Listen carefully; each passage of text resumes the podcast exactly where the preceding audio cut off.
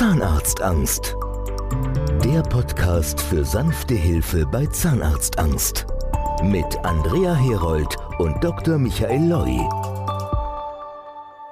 Hallo und herzlich willkommen zu einer neuen Folge unseres Podcasts Zahnarztangst. Hier ist heute wieder Andrea Herold und Dr. Michael Loy. Dr. Loy wird heute noch einmal ein ganzes paar unserer Fragen beantworten. Es gibt immer wieder Patienten, die ganz viele Fragen stellen und Dr. Loy wird sich heute persönlich einige dieser Fragen annehmen. Dr. Loy, viele Patienten erzählen mir im Telefonat, dass Zahnärzte, an die sie sich wenden, auch Spezialisten für Zahnarztangst, dass die Zahnärzte versuchen, den Patienten davon zu überzeugen, dass die anstehende Behandlung doch harmlos sein wird, dass man das doch gar nicht unbedingt in Vollnarkose machen muss. Sie werden das schon schaffen. Das kriegen wir schon alles hin. Warum funktioniert beim echten Phobie-Patienten nicht, dass man den Patienten davon überzeugen kann, dass die anstehende Zahnbehandlung harmlos sein wird? Es gibt bei Zahnarztphobie nach meiner Auffassung zwei verschiedene Arten von Zahnarztphobie. Es gibt Menschen, die haben eine Zahnarztphobie. Das bedeutet, dass sie vor lauter Panik einen weiten Bogen um Zahnarztpraxen machen oder Gespräche mit Zahnarztphobie oder Zahnärzten generell aus dem Weg gehen. Diese Patienten haben einen kleinen Behandlungsbedarf und ein geschickter Zahnarzt kann entweder alleine mit geschickten Worten oder mit einem Psychologen zusammen den Patienten von der Harmlosigkeit der notwendigen Behandlung überzeugen. Die Patienten, die zu mir kommen, die haben aber gar keinen harmlosen Behandlungsbedarf, sondern es ist ein riesiger Behandlungsbedarf, der sich über 10 bis 40 Jahre angesammelt hat. Das Gebiss, das sich noch durch diese sogenannte Malokklusion auszeichnet, zerstört sich selbst. Das heißt, der Patient hat überhaupt keine Chance, mit einem kleinen Schaden davon zu kommen. Er hat immer einen riesigen Schaden. Und den Schaden kann man nicht kleinreden und die Patienten sagen, das sei harmlos. Diese Patienten sind nicht mit Psychologen zu behandeln oder mit einer geschickten Wortwahl, sondern diese Patienten kann man nur in Vollnarkose behandeln. Was ich dabei als Diagnostikum verwende, nachdem die anderen diagnostischen Kriterien oft versagt haben, ich habe eine Frage an die Patienten und alle Phobie-Patienten nach meiner Kategorie beantworten diese Frage mit Ja und ich habe noch keinen unter Hunderten von Patienten entdeckt, der die Frage mit Nein beantwortet hat. Die Frage heißt, fühlen Sie sich hilflos mit dem Zustand Ihrer Zähne? Da sind die Patienten überrascht und meine Patienten sagen alle, ja, ich fühle mich hilflos. Irgendwie muss hilflos das Kriterium sein. Ich kann das nur aus meiner eigenen Erfahrung bestätigen. Ich war ja damals äh, als Phobie-Patient selbst auch 23 Jahre nicht beim Zahnarzt, hatte auch sehr, sehr großen Behandlungsbedarf und ich wusste für mich damals ganz klar, ich kann nicht zum normalen Zahnarzt gehen. Mir wird eine Behandlung, die über viele Wochen und Monate geht, in ganz vielen einzelnen Terminen ablaufen wird, werde ich nicht schaffen. Da kann mir keiner was erzählen. Ich kenne mich, ich weiß, das schaffe ich einfach nicht. Ich war auf der Suche nach einer Behandlung, die für mich machbar erscheint. Dr. Loy, man hört im Zusammenhang mit der Behandlung mit der Drei-Termine-Therapie immer wieder das Wort Briti 1. Erklären Sie doch mal bitte, was ist Briti 1 und was wird da gemacht? Es ist ja schon erstaunlich, wie viel Besucher wir jeden Tag haben. Das sind zwischen 2.000 und 3.000 Menschen, die unsere Homepage studieren und uns dann kontaktieren. Dabei habe ich ein Team, das sind die sogenannten Pre-T1-Berater. Das heißt also, die Patienten können sich da anonym beraten lassen, was Zahnarztphobie ist, ob sie ein Zahnarztphobie-Patient sind oder ob es für sie ein normaler Zahnarzt reicht oder ein Spezialist reicht. Dieses Pre-T1 wird geleitet von einer ehemaligen Zahnarztphobie-Patientin und die hat natürlich ein viel besseres Verständnis als alle anderen Menschen dafür, wie es solchen Menschen überhaupt geht. Verzweifelt sind alle Phobie-Patienten, aber man muss eben bei so einem Pretty-1-Gespräch den Unterschied sichtbar machen. Das ist ein Patient, der unsere Hilfe nicht braucht, sondern das ist ein Patient, der einen geschickten Zahnarzt braucht, der sich besondere Mühe gibt, der verbal geschickt ist im Umgang mit solchen psychologischen Situationen und eventuell mit einem Psychologen zum Beispiel zusammenarbeitet. Der Hintergrund ist, der Behandlungsbedarf ist so harmlos, dass man den Patienten davon überzeugen kann. Wir kriegen an Pre1 dann schnell raus, dass das gar sicher gar kein harmloser Behandlungsbedarf ist, sondern dass da ein riesiger Aufwand notwendig ist, um den Patienten überhaupt wieder dahin zu bekommen, dass das alles ausheilen kann, dass der wieder lachen und wieder essen kann und wieder neues Leben beginnen kann. Ja, ich bin ja selbst Teil dieses Pre-T1-Teams, sagen wir mal. Äh, ich leite dieses Team und äh, führe ganz viele dieser Pre-T1-Gespräche mit unseren Patienten. Kann natürlich dann gerade aus meiner Perspektive als ehemalige Patientin immer auch von meinen Erfahrungen erzählen, von meinen Erfahrungen als Patientin, von meinen Erfahrungen, wie es mir vorher gegangen ist und dem, was ich danach erlebt habe, wie es mir heute geht. Ich kann ganz, ganz viele Fragen zur Behandlung selbst beantworten. Das sind alles Teile dieses Pre-T1-Gesprächs. Und das ist schon etwas ganz Besonderes, was es bei uns gibt, was man sonst in der normalen Zahnarztpraxis natürlich auch nicht finden kann. Dr. Loy, was passiert nach dem ersten Beratungstermin? Das interessiert unsere Patienten auch ganz stark. Man fragt sich vielleicht, was passiert eigentlich nach Pre-T1? Wenn also so eine Selektion abgelaufen ist, das ist ein Patient, der unbedingt zu uns kommen muss. Wir haben Verfahren entwickelt, die geeignet sind, diese Art von Patienten zu behandeln. Da weiß man nämlich, die kann man überhaupt nur in Vollnarkose behandeln. In Vollnarkose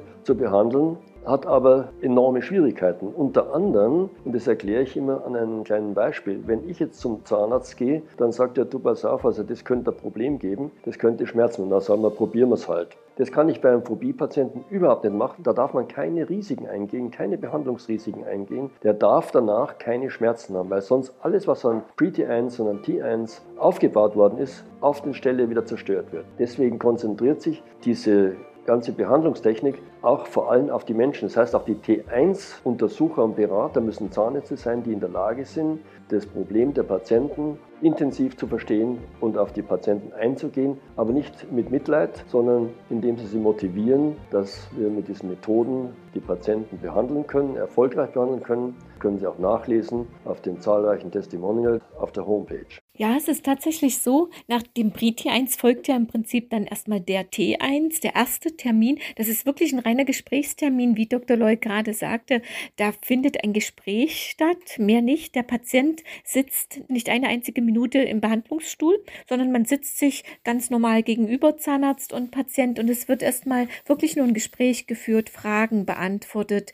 Der Zahnarzt erklärt vieles erstmal ganz genau und natürlich wird man sich als Zahnarzt die Zähne anschauen anschauen beim Beratungstermin, aber es wird niemand mit Instrumenten an die Zähne rangehen. Es wird wirklich nur ein Röntgenbild gemacht. Auch da ist es nicht mehr so wie früher, dass man da irgendwie Plättchen auf die Zähne liegt, sondern das Röntgengerät wandert im Prinzip einmal um den Kopf herum. Also ganz ohne, dass man irgendwie als Patient da was Unangenehmes erlebt. Und es werden Fotos von den Zähnen gemacht. Das ist ganz wichtig, damit man sich auch einen Eindruck vom Zahnfleisch, von Zustand der Zähne machen kann. Aber mehr passiert passiert definitiv nicht. Kein Zahnarzt geht bei uns mit irgendwie spitzen Häkchen, mit diesen Sonden an die Zähne dran. Das ist eine Befürchtung, die ganz viele Patienten haben, wird nicht passieren. Und das reicht dennoch aus für unsere Zahnärzte, die sich eben auf diesem Gebiet dann auch extrem weitergebildet haben, um sich einen ersten Eindruck zu verschaffen und einen Behandlungsplan zu erstellen. Es wird dem Patienten noch im Beratungstermin sofort erklärt, was müssten wir machen, welche Behandlungsmöglichkeiten gibt es, welcher Zahnersatz ist planbar. Die Zahnärzte zeigen unseren Patienten Fotos, wie eine Zahnersatzversorgung aussehen kann in ihrem Fall, damit man da wirklich auch eine Vorstellung hat, denn die meisten unserer Patienten wissen natürlich im Vorfeld gar nicht, was gibt es an Möglichkeiten, welche Zahnersatzvarianten gibt es, was kann man bei mir persönlich planen, wie sieht sowas aus, wie wird sowas befestigt. Das alles wird beim Beratungstermin, beim T1, beim ersten Schritt nach Pre-T1 dann besprochen und dieser Beratungstermin, dieser T1, dauert circa eine reichliche Stunde. Dr. Loy, uns erreichen ja täglich auch ganz viele Anfragen, nicht nur aus Deutschland, sondern auch aus Österreich, Schweiz, Frankreich, Italien, aus Belgien, aus Luxemburg, aus Spanien. Dennoch ist es im Moment nur im deutschsprachigen Raum möglich, Behandlungen in Vollnarkose durchzuführen. Wir können für den Beratungstermin in Paris, in Barcelona und auch in Rom, in Mailand, in London überall Beratungstermine anbieten. Allerdings sind Komplettsanierungen in Vollnarkose in diesen Ländern nicht möglich. Warum sind Komplettsanierungen in Vollnarkose in einer ambulanten Praxis nur im deutschsprachigen Raum möglich?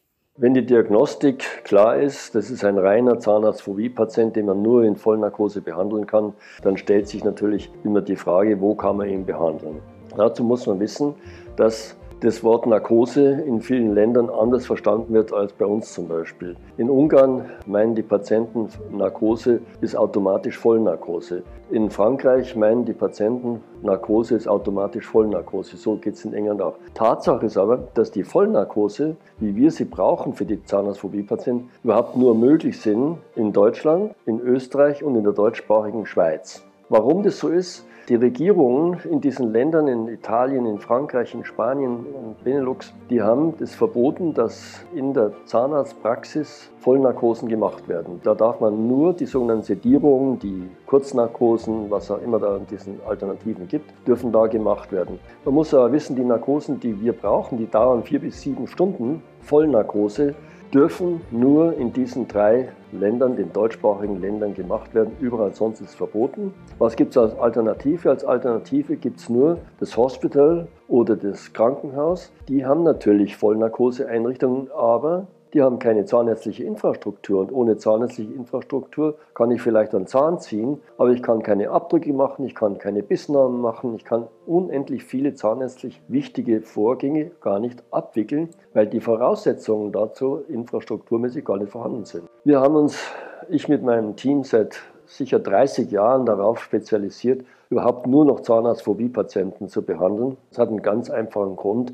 Man kann nicht nebeneinander Zahnarztphobie-Patienten behandeln und im Nebenzimmer vielleicht einen ganz normalen Patienten oder einen Angstpatienten. Der Zahnarztphobie-Patient, der viel zufällig die, nicht erkannt wird als solcher, der geht danach nie mehr zum Zahnarzt. Das Vertrauen ist hochempfindlich. Das heißt, es ist besser, man macht nur Zahnarztphobie-Patienten und nicht noch andere Patienten. Das heißt, wir behandeln seit mehr als 30 Jahren ausschließlich Zahnarztphobie-Patienten in Vollnarkose in Einrichtungen, die darauf spezialisiert sind, wo man Vollnarkosen auch wirklich hundertprozentig durchorganisiert abhandeln kann. Ich möchte dazu ergänzen, es gibt natürlich trotzdem ganz viel Anfragen aus dem Ausland und wir haben auch Mitarbeiter bei uns im PRI-T1-Team, die Italienisch sprechen, Französisch sprechen, Englisch und Spanisch und mit diesen Kollegen betreuen wir unsere Patienten aus dem Ausland. Die bekommen genauso die Beratung wie unsere deutschsprachigen Patienten und wir können, wie gesagt, den Beratungstermin in vielen Ländern vor Ort durchführen, in ausgewählten Praxen, mit denen wir da Kontakt haben und in Kooperation stehen. Und zur Behandlung nutzen die Patienten die Möglichkeit, in unsere Praxen nach Zürich, Frankfurt oder Berlin in der Regel zu kommen. Auch in Frankfurt haben wir die Möglichkeit, dass die Patienten in der Tagesklinik übernachten, sodass diese Möglichkeit von vielen Patienten aus dem Ausland genutzt wird, damit wir auch diese Patienten versorgen können und eine Behandlung anbieten können. Dr. Loy, ich danke Ihnen.